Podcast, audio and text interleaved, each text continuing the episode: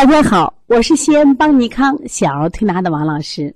今天是二零二零年十月八号，有的人还在假期中，但是这个假期邦尼康员工没有休息，我们一直在为博物馆的啊开馆做最后最后的准备工作。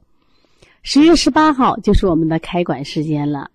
此时此刻，我想我们很多儿推同行，包括一些家长，跟我的心情是一样的。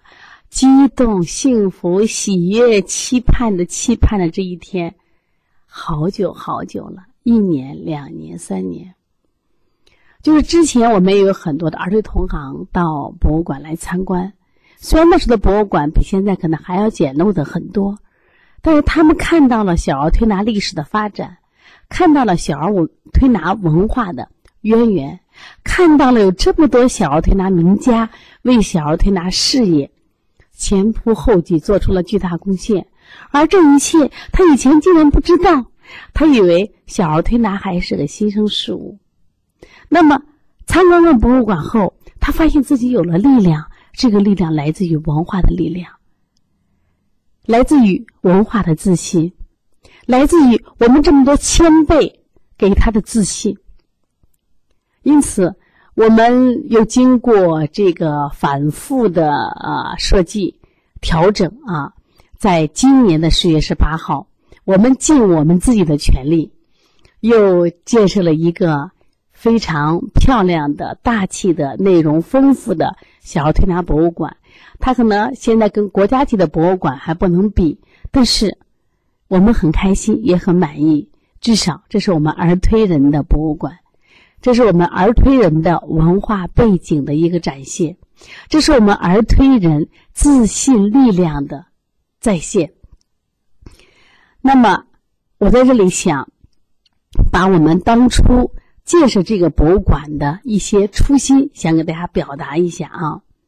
邦尼康小儿推拿博物馆以弘扬小儿推拿传统文化为宗旨。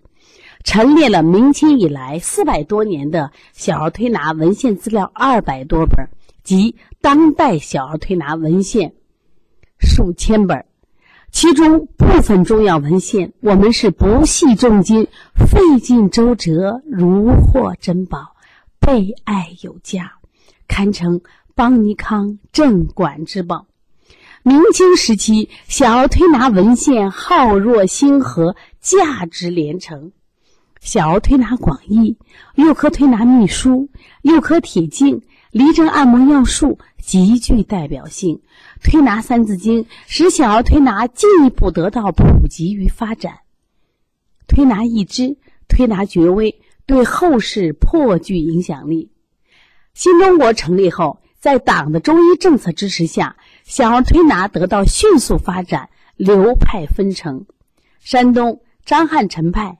孙中山派、青岛盲校派、三字经派、湘西派、上海海派、北京冯氏捏脊等，使小儿推拿百花齐放、百家争鸣，迎来了小儿推拿新的春天。盛世藏典信然，盖典籍得存，方可言传言承。至此，邦尼康以传统文化传承、抢救。保护、发掘、利用为理念，慷慨激昂，倾囊筹措小儿推拿博物馆。一则尽绵薄之力存其书以继承；二则深研原典，激情泰卓以创新。小儿推拿欲再现明清高峰，需同仁倍加努力。感邦尼康情之真，意之切。叹邦尼康为之努力尚且不足，任重道远，锲而不舍，时移世易。我们坚信邦尼康小儿推拿博物馆日久弥坚，成为贵世之宝。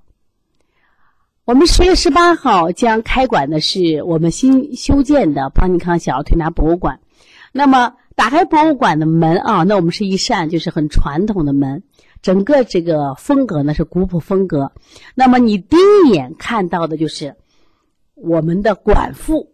现在呢，我把这个管父呢，我给大家朗诵一遍：夫盛世建管，彰吾辈传承之初心意，藏经传之善本，会圣贤之大成，集众家之流派，弘治万世幼科，明小儿推拿之名，曹氏先书，识小儿推拿之实，万历巩氏秘旨，图文兼备，始成书。康熙雄视广义，欲攻天下之爱心，好有卓西代药父，首倡推于药童之业。乾安秘书宗理三字经得以流传。小三离正，重者泰之，山伏者山之，颠倒者理之，淡俗者义之，更博采旁搜，复以明之，成后学之中。国之初建，继之者分榻。胶东优胜，孙中山、李德修、张汉臣之派别各领风骚。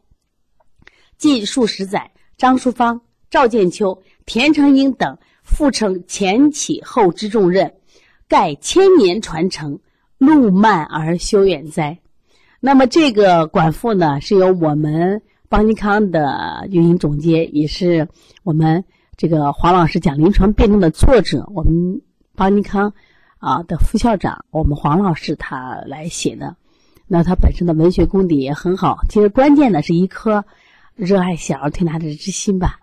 那这一次呢，我想录这段语音的意思，想邀请我们更多的儿童同行，只要以后有时间，可以到邦尼康来看看我们小儿推拿的文献，了解一下我们小儿推拿的文化，啊，了解一下我们。为小儿推拿事业曾经做出贡献的小儿推拿名家和那些不是名家的小儿推拿临床从事着，他们开辟了这个事业，他们带动了这个事业，他们发展了这个事业。作为我们说现在从事小儿推拿以及未来从事小儿推拿的呃从业人员。应该向他们学习，向他们致敬。欢迎大家到邦尼康小儿推拿博物馆，十月十八号，邦尼康小儿推拿博物馆正式开馆，欢迎各位莅临。谢谢大家。